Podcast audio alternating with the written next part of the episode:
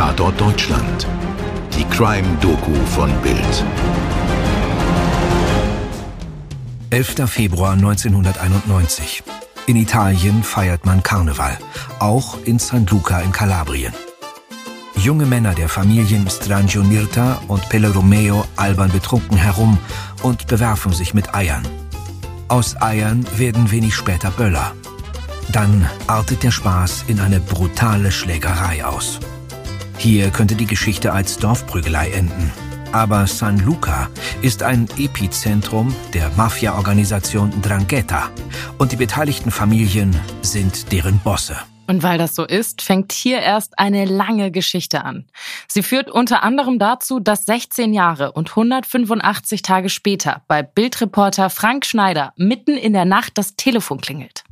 Ja, ich kann mich noch sehr gut daran erinnern. Ich hatte damals äh, nachts auch wirklich immer mein Handy an, 24 Stunden und dann ging mein Handy äh, früh morgens und äh, ich bin drangegangen und hatte einen dran. Heute kann man es erzählen, ist sozusagen verjährt, der Polizeifunk abhörte. Heute ist das ja nicht mehr möglich und sagte zu mir, du musst schnell aufstehen, wir haben fünf Tote in Duisburg. Und mein erster Gedanke war ein schwerer Verkehrsunfall. Irgendwo gegen einen Baum gefahren, junge Leute nach der Disco und sagte dann auch zu dem Kollegen, ähm, ja, wo sind die denn gegengefahren? Und er sagte, nee, nirgendwo gegengefahren, die sind erschossen worden. Und das werde ich nie vergessen, dieses Gefühl, fünf Leute erschossen. Ich habe dann auch sofort gesagt, da musst du dich verhört haben, das kann nicht sein, fünf Leute erschossen. Und habe dann den Hörer ähm, danach direkt wieder in die Hand genommen, nachdem ich aufgelegt habe und den Pressesprecher der Polizei angerufen, der damals nachts auch immer für uns erreichbar war, habe den geweckt. Und da dachte ich in dem Moment schon, als der verschlafen dran ging, naja, das kann nicht stimmen, weil wenn was wäre, wäre der ja schon wach. Und in dem Moment, wo er auch zu mir sagt, also mal, weißt du, wie viel Uhr es ist? Und ich so, ja, ihr habt angeblich fünf Tote in Duisburg. Weiß ich nichts von, klingelt im Hintergrund sein Festnetztelefon. Und er sagte nur, Mist, ich glaube, du hast recht. Das ist die Leitstelle. Legte dann auf und rief mich zwei Minuten später zurück und sagte, hast doch nicht recht, sind nicht fünf, sind sechs. Mehrere Tote liegen vor dem Restaurant da Bruno in der Nähe des Duisburger Hauptbahnhofs. Anders als in anderen Großstädten ist das Bahnhofsviertel hier nicht schmuddelig, sondern eher gediegen. Hier residieren Anwälte, Ärzte und Unternehmensberater. Aber im Morgengrauen des 15. August 2007 herrscht hier das pure Grauen. Das war wie eine Szenerie, wie ein Drehort von einem Tatort oder von irgendeinem skandinavischen Krimi, die halt immer besonders brutal sind. Da lagen halt wirklich fünf Personen auf der Straße, waren alle noch nicht abgedeckt in so einer Hofeinfahrt äh, wiesen viele Schusswunden auf. Dahinter standen zwei Fahrzeuge, die waren regelrecht durchsiebt von Kugeln. Es war wirklich wie von eben von einem Mafia-Film, ja. Damals wussten wir es ja zu diesem äh, frühen Moment noch nicht, aber der Verdacht kam sofort auf, es eben neben dieser Pizzeria war. Ja, und dann äh, stand man da und eins habe ich wirklich nie vergessen können. Das hat mich auch so ein bisschen verfolgt. Ähm, einer der Toten war noch sehr jung. Hinterher kam raus, der war 16, der sah aber gefühlt sogar noch jünger aus. Und er lag auf diesem Asphalt und man, er sah eben aus, als würde er, hätte sich da hingelegt. Er wäre gar nicht tot, weil die so frisch tot waren, dass sie natürlich noch nicht, noch nicht, die Leichenstarre und blass äh, waren sie auch noch nicht. Und ähm, während ich dann da gestanden habe, es hat lange gedauert, bis man die Leichen abgedeckt hat, ähm, sah man dann, wie irgendwann die Lippen anfingen weiß zu werden. Und das werde ich wirklich nie vergessen. Es war wirklich so, das Leben entwich aus diesem Körper und das empfand ich damals als unglaublich schrecklich und schlimm, dieses zu sehen ähm, und er wirkte halt so jung, wie gesagt, mit 16 ist man natürlich auch noch jung, ähm, das fand ich damals wirklich schrecklich, muss ich wirklich sagen. Was also war passiert? Das Vordergründige ließ sich relativ schnell ermitteln. Das Wer, das Wo und das Wann. Am 14. August 2007 trafen sich der Wirt des Da Bruno, Sebastiano S., und sein Lehrling Tommaso Francesco V. mit vier weiteren Verwandten des Wirts im Restaurant, um zu feiern. Denn der Lehrling wurde um Mitternacht 18. Man isst und trinkt bis ca. 2 Uhr. Dann wird der Laden abgeschlossen und die Männer machen sich daran, mit zwei Autos loszufahren. Aber vor dem Restaurant an der Mülheimer Straße warten bewaffnete Männer im Dunkeln und eröffnen das Feuer auf die Festgesellschaft. Sie geben 54 Schüsse ab. Um 2.24 Uhr geht der Notruf bei der Polizei ein. Sechs Minuten später ist der erste Streifenwagen da. Wenig später auch Bildmann Frank Schneider. Solche Fälle, bei denen man so früh dabei ist, die vergisst man nicht, sagt er. Ja, ich glaube, das ist was ganz Entscheidendes, dass gerade wir bei Bild auch wirklich immer vor Ort sein wollen und selber eben ein Bild machen wollen. Und ähm, natürlich ist das emotional was ganz anderes. Es zieht einen ganz anders in diese Geschichte rein. Es lässt einen diese Geschichte auch ganz anders erleben. Und äh, eben auch das, das Grausame und Schreckliche dieses Verbrechens bekommt man ganz anders mit, als wenn man es nur auf Papier oder am Telefon mitbekommt und äh, auch zu sehen die ganze aufwendige Spurensicherung. Und was mich damals auch äh, wirklich beeindruckt hat, war das blanke Entsetzen auch bei den Polizeibeamten. Die machen jeden Tag Tötungsdelikte von der Mordkommission, aber auch die war mit der Situation mehr oder weniger überfordert. Ähm, der sechste Tod ist auf dem Weg ins Krankenhaus, ist der Mann gestorben. Äh, die Meldung kam ja dann eben auch noch hinterher. Und äh, man hat denen wirklich angemerkt, auch die war mit der Situation erstmal völlig überfordert. Auch am nächsten Tag bei der Pressekonferenz, die dann stattfand. Ja, und so fragen sich alle in den nächsten Stunden und Tagen, was da eigentlich passiert ist vor dem Da Bruno. Die Öffentlichkeit, die Kripo und natürlich Polizeireporter Frank Schneider. War das ein Raubüberfall oder irgendeine Beziehungstat? Wir hatten dann über unsere Kontakte äh, nach Italien schon rausbekommen, dass es eben um einen lang schwelenden Mafiastreit ging zwischen zwei Mafiafamilien. Und die Polizei in Duisburg, die natürlich erstmal akribisch arbeitet und den Kontakt ja nicht so direkt hat, die können da nicht in Italien anrufen. Die müssen das über das Bundeskriminalamt und Auswärtige Amt machen und hatten noch keine Erkenntnisse. Und bei der Pressekonferenz war es so absurd, dass eigentlich die Polizei nichts wusste und wir schon ganz viel. Und das war wirklich eine ganz surreale Situation. Die sprachen auch dann davon, ja, das muss man erstmal abwarten. Vielleicht ist es auch eine Eifersuchtsgeschichte, wo wir alle gesagt haben, wer erschießt denn fünf Leute wegen einer Eifersuchtsgeschichte, beziehungsweise sechs. Ähm, ja, das war, war sehr surreal. Man sah auch damals, dass die Polizei von dieser Situation komplett überrascht und auch überrollt wurde. Nachdem die Presse schon früh Kontakte nach Italien aktiviert, tut es die Polizei auch. Denn natürlich stimmt Frank Schneiders Verdacht. Das Massaker von Duisburg hat seinen Ursprung in Kalabrien. Hier war eine Abrechnung unter Mafiosi gemacht worden. Eine alte Fehde zog ihre blutige Spur in die Gegenwart. Und um die zu verstehen, gehen wir jetzt mal ganz weit zurück. Noch vor die Geschichte mit den Böllern und der Schlägerei. Um das Jahr 1850 tun sich arbeitslose Soldaten, Wegelagerer und Rebellen im süditalienischen Kalabrien zusammen. Sie begehen gemeinsam Erpressungen, Überfälle und Entführungen. Anfänglich wird diese kriminelle Vereinigung noch Pichotteria genannt, übersetzt in etwa Club junger Burschen. Später setzt sich der Begriff Drangheta durch. Hier ist die Wortherkunft nicht ganz klar. Möglicherweise bilden die griechischen Wörter für Mann und heldenhaft den Ursprung. Und natürlich trifft das Gegenteil von heldenhaft zu. Das ist von Anfang an ein übler krimineller Haufen.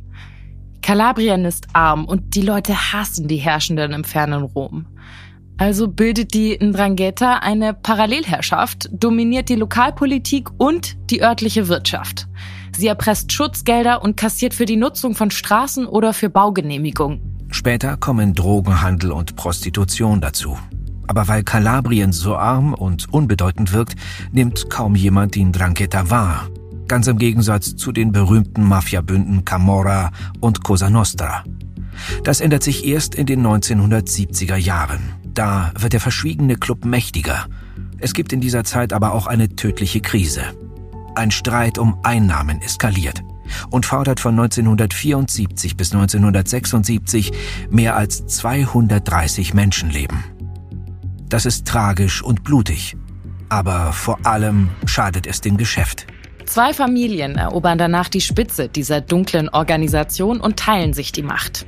Die Clans Strangionietta und Pelle Romeo aus dem Dorf San Luca. Sie sind übrigens vielfach verschwägert und verschwistert, was die Ermittlungen später manchmal ziemlich kompliziert macht. Und damit sind wir wieder beim Streit mit den Eiern und Faschingsböllern im Februar 1991. Den Anfang machen angeblich junge Leute der Strangionertas und bewerfen ein Lokal der Pelleromeos. Statt den Streit frühzeitig zu schlichten, setzen die Bosse auf Eskalation. Kurz nach dem Karnevalszoff werden zwei Burschen der Strangio-Seite erschossen. Jetzt gibt es kein Zurück mehr. Denn hinter sinnlos wirkenden Böllern und Eiern steckt in Wahrheit ein neuer Machtkampf, der schon lange in der Luft liegt. Es geht um Reviere, Märkte, Posten und wieder um Milliardengewinne. Und so belauern sich beide Seiten. Immer wieder kommt es zu Überfällen, Hinterhalten und Attentaten. Irgendwann, ab Mitte der 90er Jahre, beruhigt sich die Lage deutlich. Die italienische Polizei geht ab dem Jahr 2000 sogar davon aus, dass die sogenannte San Luca-Fehde beigelegt werden konnte. Offenbar haben beide Seiten erkannt, dass Drogen, Prostitution und Geldwäsche mehr bringen als Streit. In diesen Jahren erweitert die Drangheta übrigens ihr Einflussgebiet nach Deutschland aus. Aber mit Friede, Freude, Eierkuchen ist ab 2005 schon wieder Schluss. Ein Mitglied des Pellevotari-Clans hat sich gegenüber einer Stranjo-Frau bedrohlich aufgeführt und wird erschossen. Im Gegenzug schießt der Pellevotari-Clan auf einen Mann der Gegenseite und tötet ihn. Und von da an wird das Gemetzel sozusagen noch hochkarätiger. Denn als nächstes schießen die Stranjonirtas auf Francesco Pelle, einen Boss der Gegenseite. Pelle ist fortan querschnittsgelähmt. Er ordnet Rache an und die mündet im sogenannten Weihnachtsmord von 2006. Der Pelle Romeo-Clan attackiert seine Gegner mitten in San Luca. Dabei wird die 33-jährige Maria Stranjo getötet. Drei weitere Angehörige ihrer Familie werden verletzt, darunter ein Kind. Und das ist die Ausgangslage vor dem Geschehen in Duisburg. Zwei Mafia-Familien haben das Kriegsbeil ausgegraben und wieder mal zahlreiche Gegner abgeknallt. Und alle sind gespannt, was als nächstes passiert. Die Behörden in Italien sind also vorgewarnt und überwachen zahlreiche Mafiosi und deren Handys. Wer jetzt die nächste Eskalation startet, muss mit seiner Verhaftung rechnen. Es könnte also schlau sein, den nächsten Schachzug im Ausland zu machen. Deutschland ist zu diesem Zeitpunkt schon lange ein wichtiger Rückzugsraum für die Drangheta. Hier kann man sich prima verstecken. Und hier kann man in Restaurants oder Im- und Exportfirmen schmutziges Geld waschen. Auch die blutige Fehde verlagert sich jetzt hierhin. Die Stranjonirtas beobachten genau, wer wo ist. Und so dürfen sie auch gewusst haben, dass sich Marco Marmo in Duisburg aufhielt. Marmo soll der Weihnachtsmörder von 2006 gewesen sein. Also der Mann, der Maria Stranjo erschoss. Ihre Familie entschließt sich im Sommer 2007 zu einer bis dahin unvorstellbaren Maßnahme. Die nächste Blutrache soll im Ausland stattfinden. In Deutschland. Und damit sind wir wieder im Morgengrauen des 15. August 2007. Blaulicht blinkt über die noch fast menschenleere Mülheimer Straße. Polizisten sichern Spuren. Die Leichen werden abtransportiert. Bildreporter Frank Schneider beginnt mit seinen Recherchen. In den Tagen darauf vervollständigen Kollegen aus Italien das Bild, das sich die deutsche Polizei macht. Und auch die Ermittlungen selbst machen Fortschritte. Zum Beispiel haben Überwachungskameras im Nebengebäude das Scheinwerferlicht des Täterautos gefilmt. Es kann durch eine spezielle Lichtanalyse identifiziert werden. Italienische Mafiajäger steuern viele Erkenntnisse bei. Sie haben unter anderem ein Telefonat des Ndrangheta-Bosses Giovanni Strangio abgehört, als er die Tötung der Mörder seiner Cousine Maria ankündigte. Die deutsche Polizei kann seine DNA schließlich nach der Tat in einem Düsseldorfer Hotel sichern. Zeitweise arbeiten 120 Beamte in NRW an dem Fall. Die Polizei braucht zwar einen langen Atem, aber der zahlt sich aus. Ein Jahr nach der Tat wurde Strangios Schwager Giuseppe Nietta in Holland festgenommen. Also der Mann der ermordeten Maria Strangio. Und im Jahr darauf schnappte die niederländische Polizei in Amsterdam auch den mutmaßlichen Haupttäter von Duisburg, Giovanni Strangio. Bei einem Prozess im kalabrischen Locri wurde er 2011 zu lebenslanger Haft verurteilt. Und auch in die Gegenrichtung blieb die italienische Justiz aktiv. So wurde im Oktober 2008 der Anführer der verfeindeten Familie Pelle Romeo festgenommen, also Francesco, den seine Gegner in den Rollstuhl geschossen hatten. Und der den Mord an Maria in Auftrag gegeben haben soll. Also in diesem blutigen Spektakel ist es ehrlich gesagt wie in einem Mafia-Film. Es gibt ohne Ende Verlierer und Tote. Und trotzdem geht es immer weiter. Und so ähnlich fällt das Fazit auch bei Bildreporter Frank Schneider aus. Ja, man muss sagen, dass das damals eigentlich der größte Betriebsunfall war, den die Drangheta machen konnte, äh, die italienische Mafia aus Kalabrien, weil das hat die Polizei und natürlich auch die Politik massiv nachhaltig aufgescheucht und gesagt, das kann es nicht sein. So sowas können wir hier in Deutschland nicht zulassen. Und dann gab es eben die Ermittlungen, auch den Austausch mit den italienischen Behörden. Und schnell wurde klar, wie wichtig Deutschland für die Drangheta ist, wie wichtig auch der Weg ist. Die Drangheta ist führend im Kokainhandel und ähm, das kommt häufig vom Rotterdamer Hafen und wird dann wirklich mehr oder weniger nach ganz Europa verteilt. Und das ist Deutschland ein ganz, ganz wichtiger Ort. Und Deutschland ist deshalb auch so wichtig für sie, weil dort Geld gewaschen wird. Ähm, die äh, Drangheta muss natürlich wirklich Milliarden waschen. Das können sie alleine in Italien nicht. Das würde viel zu sehr auffallen, denn dort sind die Anti-Mafia-Gesetze ja relativ streng und das sind sie in Deutschland eben nicht. Die deutsche Politik, muss man sagen, hat eigentlich immer noch nicht wirklich erkannt, wie gefährlich das ist. Und ähm, das Ergebnis sieht man auch daran, das ist jetzt mittlerweile ja, äh, ja 15 Jahre her. Und wenn man dann rückwirkend sieht, ähm, wie die Polizei damals vorgegangen ist, wie es auch Aufklärungsstrukturen gab, Razzien gab, äh, Festnahmen gab, hat man das Gefühl, das ist komplett wieder eingeschlafen. Denn im Unterschied zu Clans tritt die italienische Mafia ganz bewusst nicht sichtbar auf. Das war damals, wie gesagt, eine Art Betriebsunfall. Und heute arbeiten sie wieder im, im verdeckten Bereich. Und ich habe vor zwei Jahren einen der Antimafia-Staatsanwälte in Italien äh, mal treffen können und habe den eine Woche begleitet, ähm, der unter massivem Personenschutz äh, lebt, der wirklich keinen Schritt vor die Haustür machen kann, seine Familie nicht. Das Militär bewacht sein Haus, in dem er lebt. Das kann man mit hier überhaupt nicht vergleichen. Und er hat auch gesagt, das Problem ist, dass die deutschen Behörden es einfach nicht wahrhaben wollen, auch die deutsche Politik nicht. Er hat hier eine Rundreise gemacht, er hat das allen erklärt, wie verheerend das ist, auch für die italienischen Antimafia-Behörden, dass die Deutschen nichts machen. Weil wenn das Geld weitergewaschen werden kann, und darum geht's der Mafia, es geht einfach um diese wahnsinnigen Gewinne und die müssen halt sauber werden. Ähm, dann können sie in Italien noch so viel machen, wie sie wollen. Wenn die Deutschen nicht mitziehen, ist es ein echtes Problem und Stand jetzt ziehen sie nicht mit. Die Drangheta hat absolut gelernt, die deutschen Behörden und insbesondere die deutsche Politik leider Gottes überhaupt nicht. Und damit sind wir am Ende der heutigen Episode angelangt.